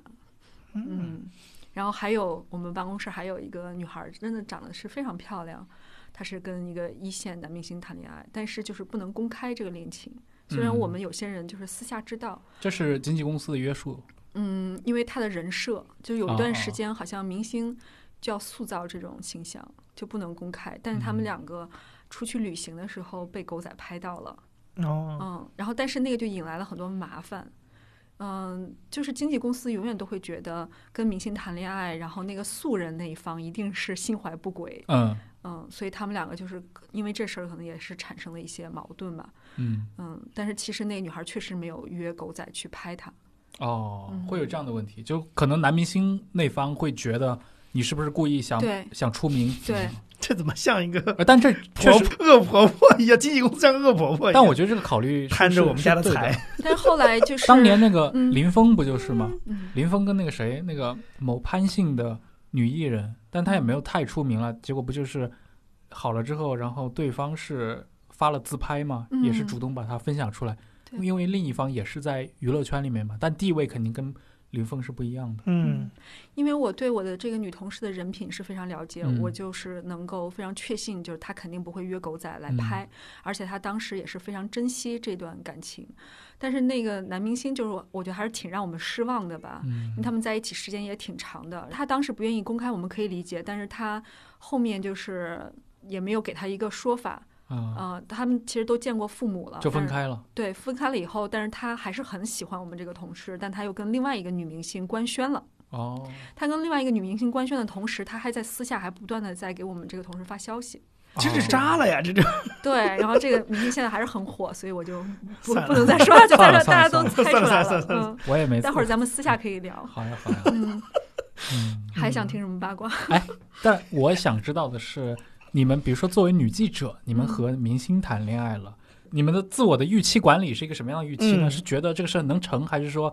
是可以结婚的，还是说觉得嗯很只是一段感情，只是一段，嗯我我不知觉道得还是分人吧，嗯比如说可能。嗯，我们那个女同事她应该是很认真的，她觉得这个是就像跟一个普通人谈恋爱是一样的。你们有私底下交流过这个话题吗？呃嗯因为我觉得这如果假设是我身边的朋友这样的话，肯定会聊到这嗯这事儿的对有过类似的一些信息，都说的比较含糊吧。啊。嗯，只是一般都会安慰他们，就受伤的时候安慰他们，就算了算了，我们还是找个正常人哎，吧。我其实挺好奇，像明星如果跟这种普通人谈恋爱的话，他们两个的状态是能像就除了你说的那种经纪公司对啊保护以外，能像普通人一样约会吗？或者是会约会，他们嗯会去旅行，他就们也出门会是要戴口罩加墨镜，墨镜对，就就麻烦一些。嗯但是正常的，我觉得人都是有情感需求的，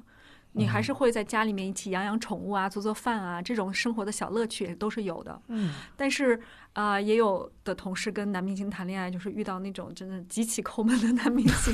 连买菜钱都不出的那种。哈嗯啊，哦，就是没想好有未来的，就分得很清楚，是这个意思吗？那我觉得，不管有没有未来，就是可能就一起相处，会发现，因为明星你在镁光灯下或者对媒体都包装的非常的完美嘛。。对，可是有一些人，他可能性格就是有缺陷，或哎，者当年是谁啊？我都忘了，男神级别的一个明星，嗯，反正当年就是有一个极端粉吧，嗯，一个女粉丝就一直跟着他，或者给他写邮件啊，经常到各种地方堵他。后来他实在烦的不得了，然后就约了那个女生吃了一顿午饭，直接，然后跟他吐槽了两个小时，他的生活中的辛苦。结果这个女生后来就脱粉了， 嗯，就是真实一面，你们是不想知道的就。神一下变成凡人，就对没你兴趣啊而。且相对来说，我觉得，比如说你刚提到的，你同事和那个明星能成，也是因为你同事不是他的迷妹，或者不是他的我粉丝，觉得是的，嗯因为这两个案例都是这两个人才能平等的那种互相欣赏。对这两个这这几个谈恋爱的有一个共同的特性，都不是他们主动去追求这个男明星的，嗯，都是因为他可能觉得对时尚杂志行业的这个女孩女孩好奇，或者因为工作原因接触到了，很欣赏她。是。哎，像你一直在上海嘛，那嗯巴莎他们包括苏芒应该是在北京，嗯而且很多我们感觉好像名利场啊、北影厂这种，嗯包括中影都在北京，嗯，是不是这种演艺圈的名利场，它的中国内地它核心还是在北京这一那块？肯定的。不，上海没有这种演艺圈的名利场吗？我觉得上戏毕业的那个有一个小圈子但上戏我感觉他们好像进的是话剧圈之类的这种嗯比较多，对吧？对，而且上海的，你看杨一以前也是电视台的，嗯他你们上海的这个圈子好像不太，反正总之给我的感觉跟不太一样。跟我跟杂你时说，尚杂志里面那种电视我是可以跟你讲的，因为我两边的人都接触过，我可以明确的感觉到，就是北京对上海这边不是那么 care，就是光电视这个媒嗯体圈，在他的眼中，你可能跟湖南这些浙江的台没有太大的区就是别。你是要来拜我的码头的，对这种感觉。我是代表主流文化的这套东西，你那个就是一个地方的东西，嗯，他不会有这种觉得我需要跟你好像就是平等的这种感觉，没有就这包个嗯括像东方卫视，他们也是会觉得这就觉得是一你个是区个地域方性的，台，地方台，这就是嗯这个感，就是这个感觉，他就觉得哎，我跟这个圈子不熟，因为我的确有过这个，反正有有原来有过这种故事吧，就比如说通过哦他们。台里各种神人，这个格桑应该很啊，清楚。我我就我就直接说我自己身上经历过的就好了，就是比如说我那个时候大学毕业要找工作，那因为我嗯要进媒体嘛，那肯定也会比如说问问看有没有这种可以介绍去的，哎，所以我后你来你要说瑞神刚刚的故事吗？不用不用不用说他的故事，哎，我就是也见了好几次。我跟嗯芮成钢还当时就是苏芒让我做芮成钢的采访，嗯，我就给他发消那 息。是哪一年啊？他出事儿之前两年前吧一，零年哦一然零后一年的时他跟我说，嗯，他要上封面，候，我的妈呀 当！时我就，而且我曾经在呃国家大剧院，然后听交响乐的时候也遇到过一次他，啊，他就是非常的，哎，嗯他就是那种二三线小明星那种要争一流的感觉，他特别他写当在脸时上的。，比如说我们去听音乐会，我们都是我们每个人坐着，不是对着舞台嘛？嗯你就会发现有一名男子，他穿的也很好有一名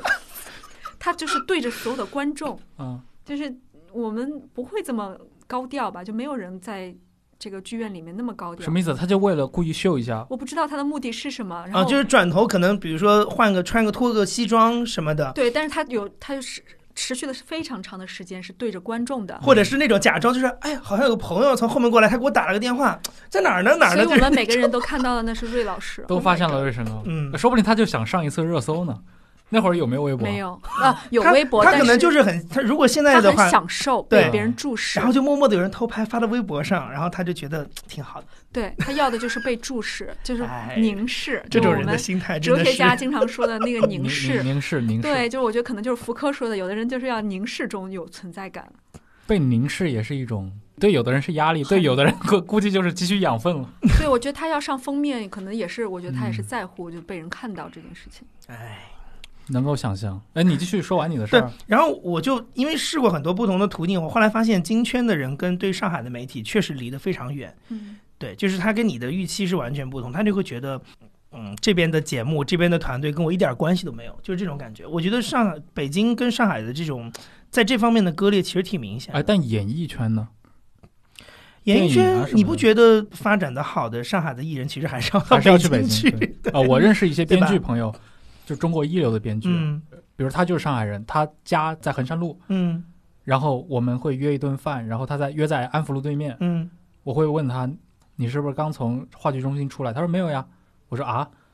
那为什么约在这儿？他说觉得这边比较方便吧。然后我说你难道不经常和上画的人联系吗？他说没有的。他说他虽然是最有代表性的出身上海的编剧，但是他跟上海这个圈子圈子对。没有太多的交集，他更多还是跟北京的在一起。所以我就我其实一直很好奇，像 Papi 酱这种，就是我觉得他就是个非常金圈呃的、典型的典型嗯的，他虽然是一个上海人，也会在视频有很多上海的本地元素，但他就是个金圈的人。嗯对，嗯，嗯，我觉得在上海做记者或者做文化，挺容易被边缘化的。，是是的，是那的，时候我就属于一个其实典型被边缘化的记者，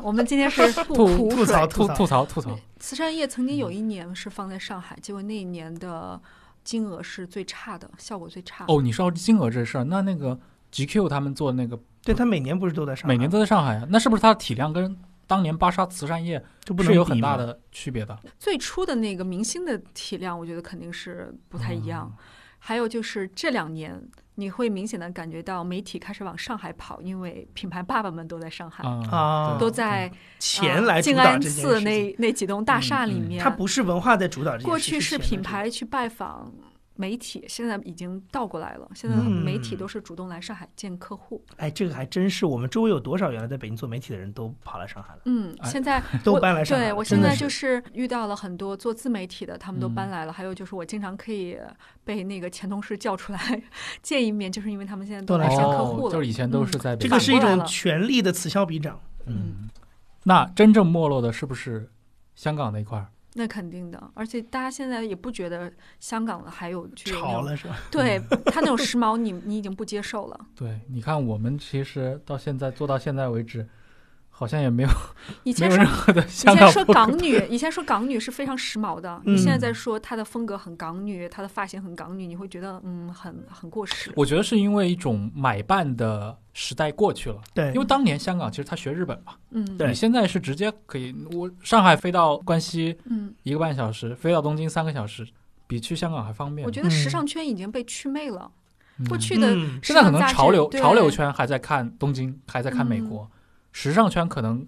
巴黎、米兰，对他直接对标一线了。对，而且你也不需要杂志了嘛，对，你对每个人你只要会穿，然后你很有品味，你都可以做一它份。其实是一种下沉化了。对现在那种穿搭博主，就是那种就是我们之前聊过的，像 p 派那种嗯嗯嗯嗯嗯，嗯，街头文化，它是那种街头穿搭文化，他不是时那尚种精英时尚，不太对，一样。它不是那种晚礼服的那种时尚对嘛。对，嗯，而且现在富二代也不需要来杂志打工了，富二代自己就可以当博主了。 哎嘿， 还真是。富二代去去佳士得打工了， 去搞收藏哎但是了。我回回来绕绕一个问题，那就是那你觉得原来那套时尚杂志的这套评价体系或者这套东西，还有它的价值吗？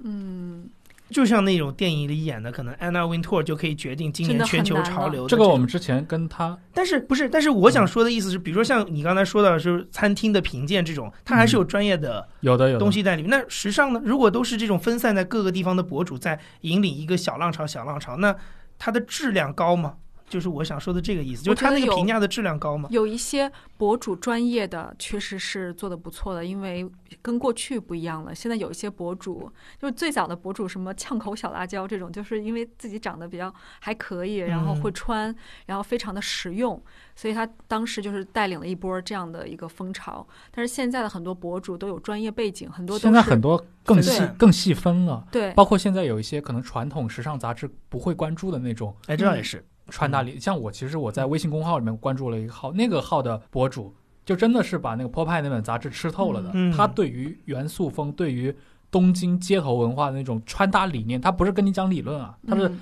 从穿搭这一件事情来说，他肯定是把那本杂志真的就是你知道他搭出来的就是原来人家搭出来那个样子。对 他搭出来的不是一个拙劣的模仿品，他把那个杂志的精髓给吃出来了。嗯，这个在过去可能中国的像时尚系的这套杂志里面，他可能不太会去宣扬这些东还西。蛮尴尬的现在的位置，因为现在非常要借助这些年轻明星们的流量。嗯嗯嗯所以现在很多做潮流视频的人，他都是从 YouTube 上来学嘛。是他是，其实日本那套都已经很过时了，藤原浩什么的都已经是要。您我们今天中午还在跟朋友吃饭，对方已经大放厥词，说什么藤原浩就是一个应该被扔进垃圾堆的人。 然后他说潮流的未来，那肯定就是在美国嘛。那现在中国的这些潮人就是在学美国的潮流，不过我觉得可能以后杂志会有很多细分的小众杂志会非常好的活我下来。我觉得是这样，你看西方就是欧洲就是这样，对的。嗯，然后它越来越针对于那个很精准的一个读者群。本来我觉得可能芭莎在国内成这样的一个气候就很罕见啊。嗯，当时孙芒去开全球主编大会，就中国的业绩都是让全球都觉得不可思议。嗯，因为时尚杂志本来就是一个很小众对的一个东西，是怎么到了中国就是变成这么大市场？我觉得还是因为哎所以他那几年在世界上的话语权如何呢？那芭莎的业绩是非常好的，就中国区的那个生意是非常好的，所以他去开全球主编大会那是非常得意的，啊、嗯，就太夸张了。因为我们是 share 版权的嘛，你可以用什么美国版、英国版的版权，他们也跟着我们买版权。然后西方是很喜欢买我们亚洲杂志的那个美容版权。他觉得我哦们连个指甲、连个什么眉毛都做的如此之哦，所精以致，所以这部分是亚洲的版的非强项常对我们这方面一直很强。啊，嗯，嗯，学习到了。 我像我这种所谓的这种理容，最多做到洗面奶程度的 人，其这实个完全不懂有 点你想，把扎 art 是中国先发明的，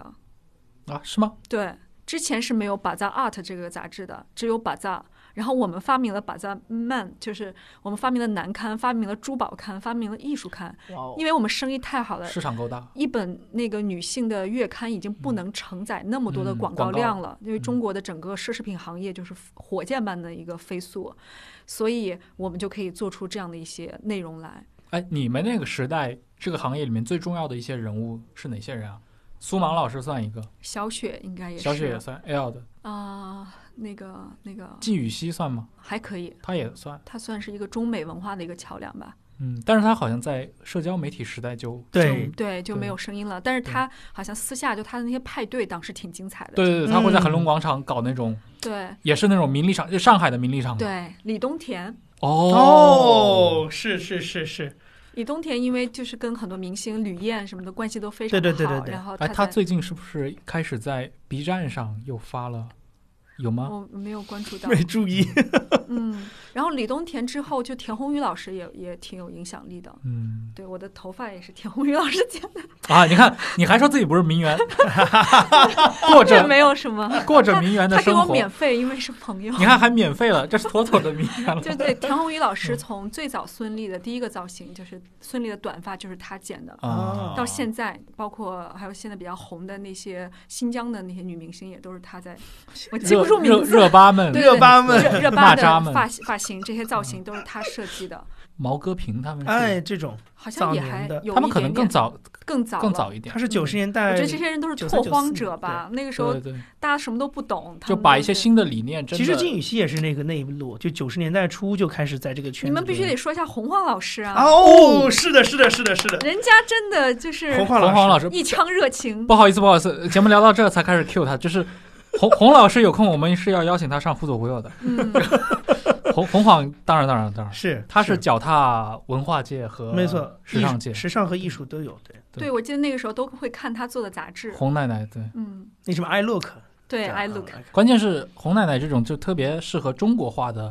因为她本身的那个背景，对，对吧嗯？她有很多可以说的故事，是嗯，最早一批去国外的这种。对对，包括她的嗯前夫嘛，嗯，她她跟包括她的朋友刘索拉们，就是对我觉得还是那个年代文化消费不是一个主流的，否则的话她的影响力应该是更大的。是的，他有点早了。其实他应该是，如果他晚十年红，他到一零年的时候对对对，红你的你话，看其她实那个就惨资了，源其实是对顶配的资他源，刚好是九十年代末的时候红起来的。他自己那个资源肯定是当年骑着自行车在胡同里到处串的，苏芒老师比不了 的。他不需要嘛，对他不需对要，，他是天然的圈子，嗯。然后那个时候，这群女主编们在一起，嗯那就是太精彩了。洪晃当年不是说自己在浦东坐飞机，然后说什么上海的什么民航局的局长突然还抽空来见见他嘛，嗯说因为我当年是给首长开飞机的，哦，所以想来看一看张含之的女儿是否美丽依旧。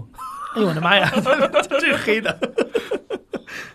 嗯，嗯，所以他可能有一点看不上草根出身的人吧，我觉得会是阶级嗯问题。对，前几年姜文拍那个嗯，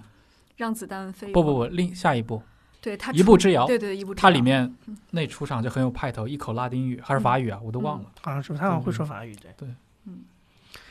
行啊，那我们今天 我觉得跟今天聊了好多啊，祝宇杰老师聊了这么多的有的没的啊， 谢就是谢把我又重新带回了杂志的那个嗯世界里面，让我回忆起了很多往 昔。重重新把祝宇杰老师定在了做过时尚杂志的耻辱架 上。对对，我觉得今天聊了一下，什大么家时，候给我放下来啊？我下一期，下一期给你平反，对吧？以后下一期可以跟祝老师聊聊艺术，再聊聊文学。嗯，对，祝老师在这几个行业里面真的是少见的那种能够跨行业而且做的这么好的人。哦嗯，，谢谢谢谢，我觉得也没有那么好。像我自己平时经常跟你有时候嗯吃吃饭聊聊天嘛，嗯，我觉得还是有挺多的内容，就时尚以外的一些嗯内容，你可以和我们的听众分享的，包括你在英国的那些嗯，